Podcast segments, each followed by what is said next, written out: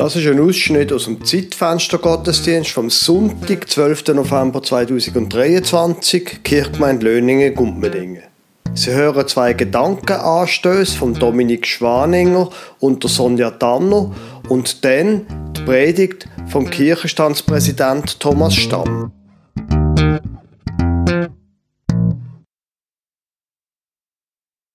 Sonja hat es angetönt vorher. Ähm im Herbst, Winter ist bei uns der Nebel einmal so ein das Thema. Und ich möchte euch mitnehmen auf, eine kleine, auf einen kleinen Ausflug, den ich im Herbst und im Winter immer wieder mal mache.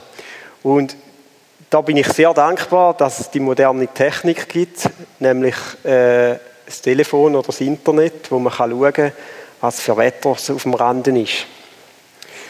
Und ähm, ich, äh, ich wohne in Ziblingen und ja, in dieser Zeit schaue ich dann immer wieder, wenn ich weiß, dass es eigentlich über dem Nebel schönes Wetter ist, schaue ich auf der Webcam, ja, es ist gut, ich kaufe den Rande.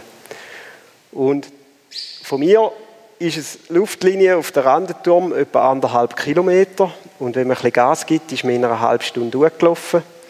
Oder man kann auch das Velo nehmen und ich mache meistens, nehme ich mal da, mal da und das ist für mich etwas vom Besten, was es im Winter gibt und im Herbst, wenn ich auf der Rande an die Sonne.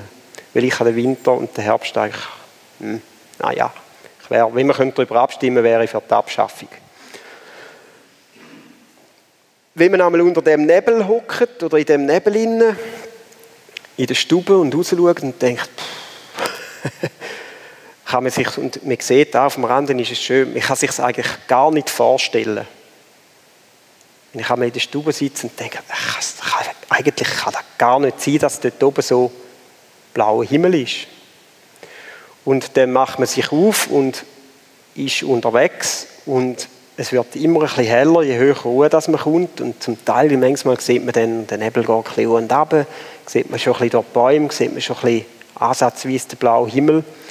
Und dann ist man da oben und geht auf den Turm und man sieht das Nebelmeer. Und in dem Moment kann man sich das Umgekehrte wieder nicht vorstellen, dass es unter dem Nebel so düster und kalt, nass, feucht ist. Und da finde ich etwas Wahnsinniges. Also man kann sich in beiden Situationen wie fast nicht vorstellen, dass es auch noch eine andere Welt gibt, dass es kann, dass es kann blaue Himmel, super Sonnenschein sein und das Umgekehrte, dass es unter dem Nebel so äh, unter der Nebeldecke, wo eigentlich so schön die Landschaft verbergt und das sieht eigentlich sehr lieblich aus so, aber dass es drunter eigentlich kalt und nass ist und man nicht wie sieht. Und ich weiß nicht, was äh, ja, es ist manchmal dann von dem Turm abzusteigen und wieder abzulaufen, finde ich dann einmal so ein bisschen, ah, jetzt mal wieder runter in die, die Kälte. Es ist einfach so, aber es hat beides seinen Reiz und ich finde das etwas wahnsinnig Schönes, wenn man eigentlich weiß, wenn ich jetzt da aus dem Nebel rauskomme, ist es blauer Himmel und ist es sonnig. Ich möchte mit euch eine kleine Gedankenreise machen. Stellt euch vor, ihr steht draußen, es ist so richtig dicker Nebel. Man sieht kaum ein paar Meter weit. Was löst das in euch aus? Was kommen da so für Gedanken führen?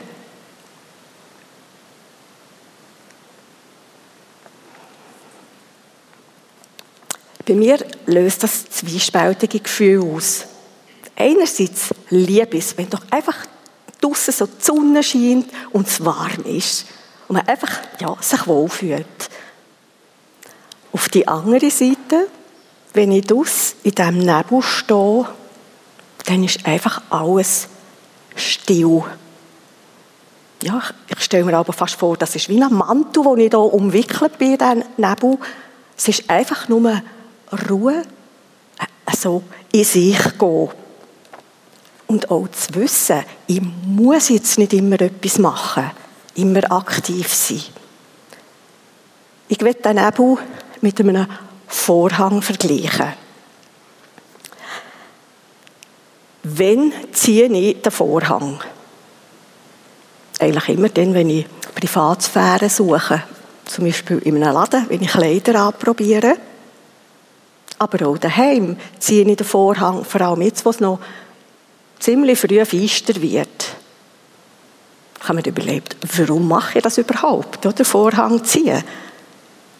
Und dann habe ich gemerkt, dass ich es einfach absolut nicht gern habe, wenn ich mich beobachtet fühle.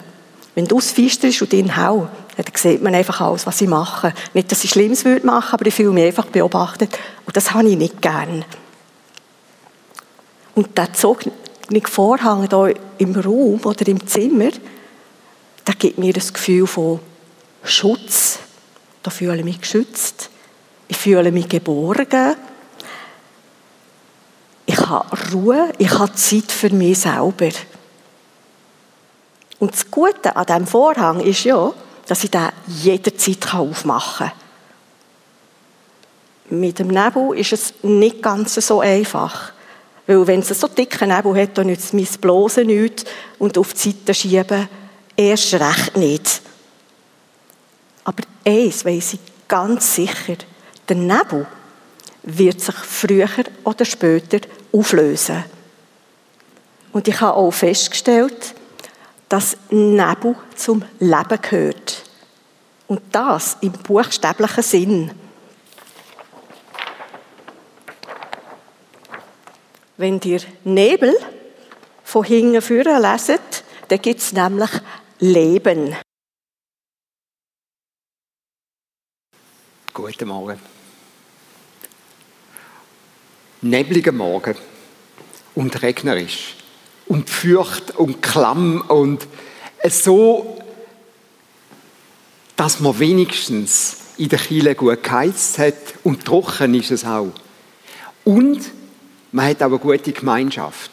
Eine Gemeinschaft, wo an so einem Morgen wie so ein eine, warme Decke ist. Und gleich verstehen wir die, die am heutigen Morgen gesagt haben, hm, ich bleibe, glaube ich, drunter liegen, unter der warmen Decke. November, das ist so ein bisschen Nebel und Regen, beides wie in einem Vorhang, wie eine Decke über der Landschaft. Und das ist nicht für alle gleich angenehm und willkommen.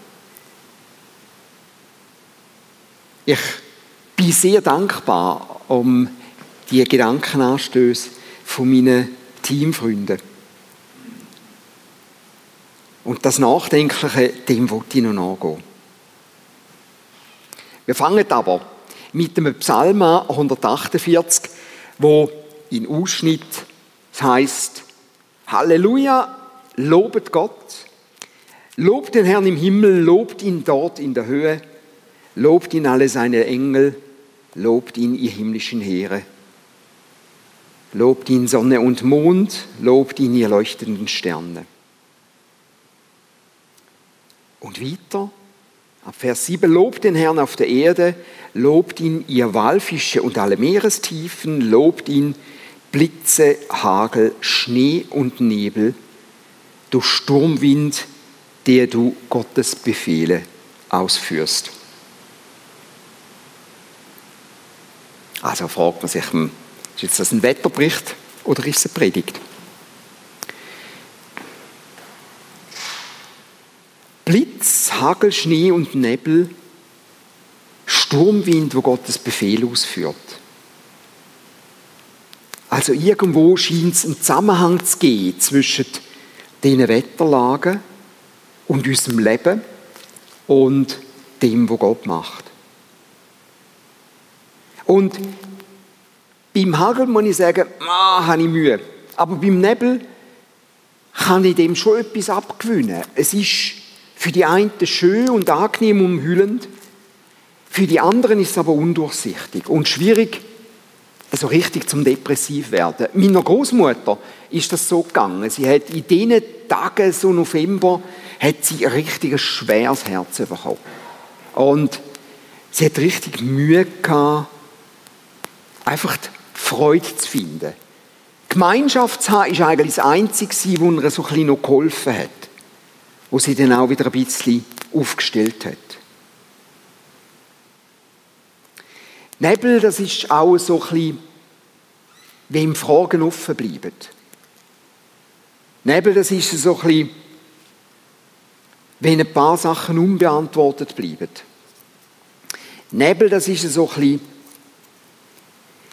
wie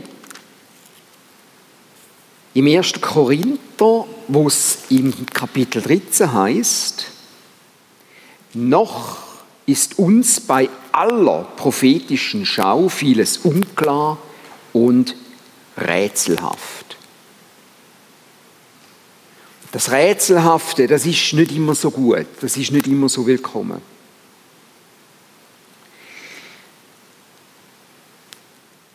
Natürlich kennen wir die schönen Nebelfotografien.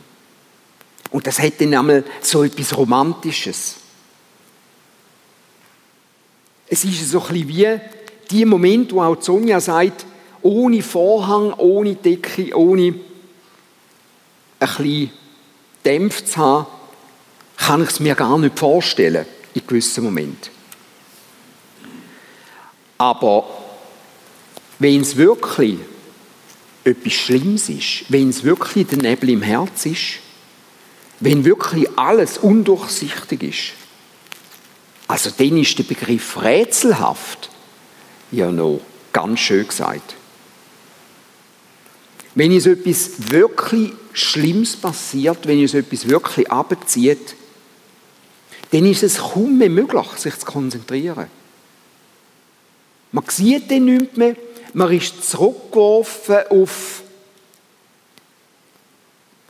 den ganz kleinen Raum bis dort an, wo man gerade noch knapp sieht. Man sieht ihn kaum mit der Hand vor Augen, geschweige denn hat man eine Antwort. Und keine Antwort zu sehen in diesem Moment, das ist noch nicht einmal das Schlimmste. Schlimmste sind die Momente im Leben, wo der Nebel im Leben so dick ist, dass die Frage auftaucht, und wo ist denn Gott jetzt? Wenn der Nebel so dick ist, dass ich muss sagen, jetzt bin ich ganz allein. Ich meine, in guten Wetterlagen, in meinem Glauben, in meinem Leben, dann habe ich das Gefühl, ich könnte Gott zum Teil schier berühren. Aber im Nebel habe ich das Gefühl, jetzt würden ja mehr als je zuvor brauchen. Viele von uns kennen so eine Situation eigentlich aus der einen oder aus der anderen Perspektive. Aus der einen Perspektive, wenn wir selber drin sind. Wenn wir stillhalten müssen, kaum mehr wissen, was der nächste Schritt ist. Wenn wir mit diesen Fragen konfrontiert sind und ehrlich, man ist kein schlechter Christ, man ist keine schlechte Christin, wenn man an die Momente ankommt, wo man sich fragt, wo ist denn Gott jetzt? Aber das aushalten zu müssen, dass man eben nicht mehr mehr sieht, dass die Situation aushalten zu müssen, dass es nur noch grau ist, nur noch Nebel. Schwierig. Die andere Perspektive ist, wenn wir Freunde haben, Kollegen, die in so einer Situation sind, wo man merkt, sie kommen irgendwann an Anschlag, sie sehen wirklich nichts mehr als eben der dicke Nebel. Und wenn dem die Frage auftaucht, wo ist Gott? Ich weiß, ist es ein christlicher Reflex zu sagen, aber Gott ist doch überall und er ist auch da. Vielleicht ist es ein Moment, wo man auch einfach muss sagen, du, ich verstehe das. Und ich bin absolut überzeugt davon, dass Gott uns in dem Moment auch versteht. Ich glaube, etwas vom Wichtigsten in diesen Situationen ist einfach auch ehrlich zu sein. Zum zu sagen, du, ich sehe nicht weiter wie bis da. Ich sehe nicht weiter, wie bis an die Nebelwand an. Ich brauche jemanden, der mich an der Hand nimmt. Anstatt eben mit einem vorschnellen Trost, mit vorschnellen Erklärungen zu arbeiten. Auch das ist so ein Reflex. Und das ist sicher gut beabsichtigt und gut gemeint. Aber ich denke, es ist eine Frage in dem Moment auch einfach vom, vom Betten, wie man es denn noch hat, und von der guten Haltung auch aus dem Glauben heraus. Was mich in dem Zusammenhang sehr bewegt, auch wenn das Wort Nebel nicht drin vorkommt, ist die Biografie von C.S. Lewis. Ein äh, britischer Schriftsteller, das ist der, der die Narnia-Geschichten geschrieben hat. Und äh, er hat relativ spät, nach den Narnia-Geschichten, nachdem er die Kinderbücher geschrieben hat, über den Leu, wo im Grunde genommen ja der Typus ist auf Jesus, wo sich selber hingegeben hat, wo den auch versteht. Also sind alle Elemente vom Evangelium sind in dieser Geschichte drin. Der Mann, der so im, im Glauben gestanden ist und auch aus dieser Glaubensperspektive auch die Kinderbücher geschrieben hat, der Mann lernt sehr spät seine Frau kennen, wo, wenn ich mich recht erinnere, bereits den zwei Kinder mitbringt in die Ehe und sie haben es wirklich gut und sie erkrankt dann irgendwann und zwar sehr schwer und stirbt. Und für ihn ist das ein derartiger Abbruch von von diesen Jahren, wo dermaßen schön, dermaßen gut, dermaßen wunderbar mit einer neuen Familie gekommen sind, dass er in ein, in ein tiefes Loch geht. Ähm, es gibt eine, eine, total gut gemachte Verfilmung, wo schildert, wie, und das scheint biografisch wirklich so abgelaufen zu sein, wie er auf dem Friedhof steht, an dieser Beerdigung, und seine Kollegen eben noch probieren, ihn so aufzustellen im Stil von, es ist halt eine schwierige Situation und es ist auch halt eine Prüfung, aber es ist auch eine Herausforderung und es ist auch ein Glaubensweg und er ruft den dort aus, es ist einfach unfassbar und sonst nichts. Und er hat, und das zeigt auch seine Biografie, einen Moment, wo er schon fast nicht mehr richtig beten kann, wo er irgendetwas, und das ist, wie man es selber nicht erlebt hat, sehr schwer zu erklären, wo ihn etwas berührt, wo ihn Gott berührt, wo er in dem Moment realisiert, Gott ist da. Und er schreibt später,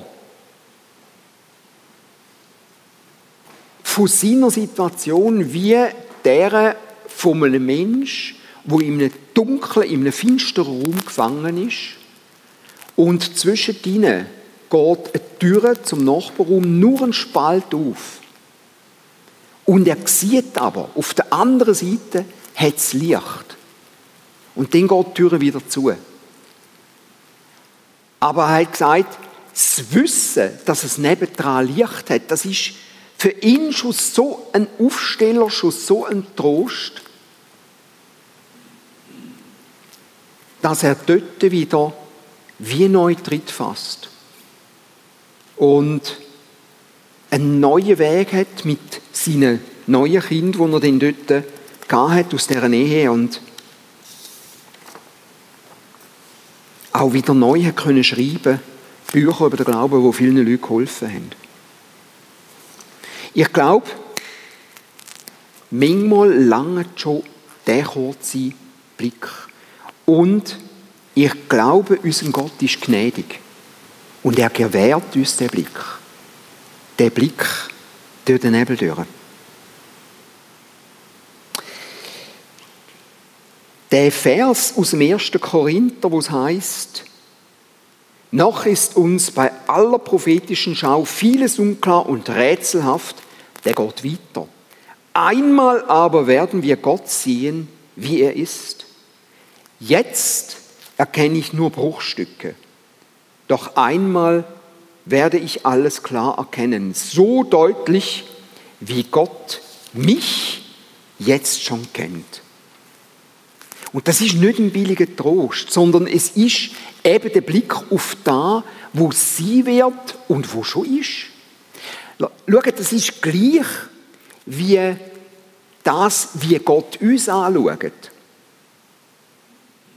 Wir sind als Christen unterwegs und wissen, wir stolpern immer wieder. Wir machen Fehler und eigentlich heißt es doch, wir sind, ich brauche jetzt einen sehr frommen Ausdruck, wir sind doch die erlöste Schar. Und Leute, ich muss euch sagen, ich, mir kommen reihenweise Momente in den Sinn von der vergangenen Woche, wo ich muss sagen, hm, so erlöst habe ich mich aber nicht benommen. Aber Gott sieht uns bereits aus dieser Perspektive. Er sieht uns bereits als die Vollendeten, als die Gereinigten, als die Erlösten. Er sieht uns bereits so. Und darum dürfen wir jetzt schon Gottes Kind heißen. Wenn wir auf diese Einladung von ihm eingehen, heißt das nicht, wir sind perfekt. Und da gibt es ein paar Sachen, die darauf hindeuten, auch was vorher und nachher bei dieser Korintherstelle kommt. Vorher kommt nämlich ab Vers 8 auch ein Blick in Zukunft. Einmal werden keine Propheten mehr zu uns sprechen. Das Beten in anderen Sprachen wird aufhören. Die Erkenntnis der Absichten Gottes mit uns wird nicht mehr nötig sein. Nur eines wird bleiben, die Liebe. Und dann kommt Nammel zum zweiten Mal, denn unsere Erkenntnis ist bruchstückhaft, ebenso wie unser prophetisches Reden. Und am Schluss, nach dem Vers, einmal werde ich alles erkennen, so deutlich wie Gott mich jetzt schon sieht. Was bleibt, sind Glaube, Hoffnung und Liebe. Die Liebe aber ist das Größte. Da ist er doch. Der Vers, wo mehr als einisch auch an Hochzeiten für Predigten gebraucht wird. Glauben und Hoffnung und Liebe und auf das steuern sie.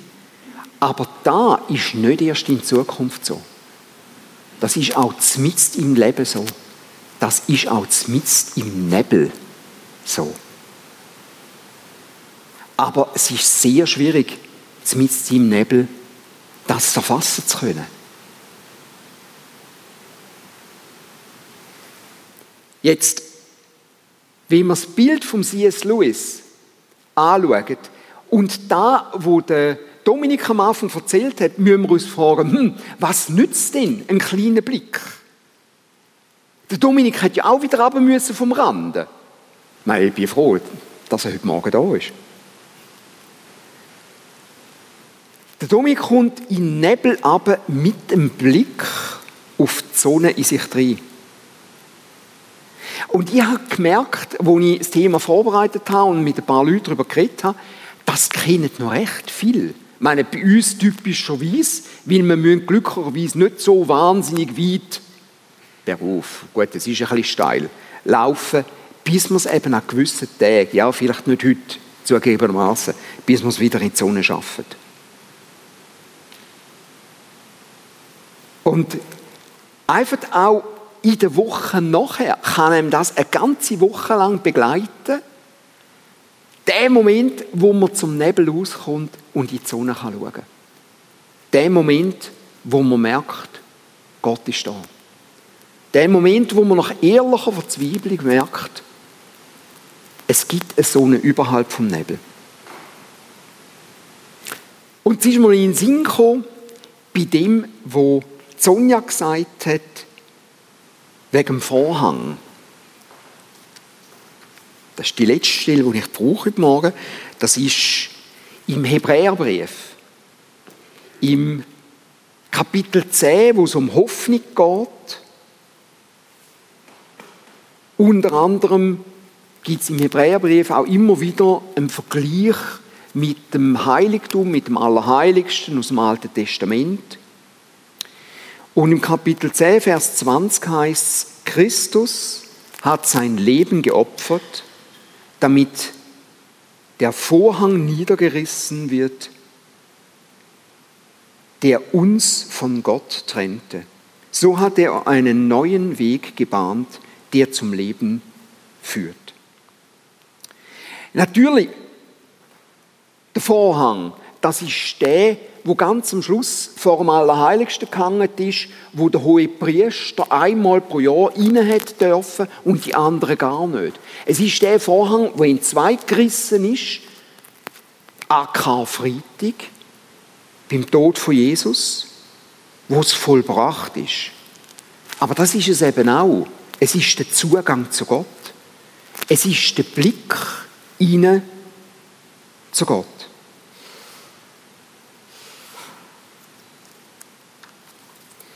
Und manchmal, und das ist einfach so, in dem Leben da, manchmal sehen wir es nicht.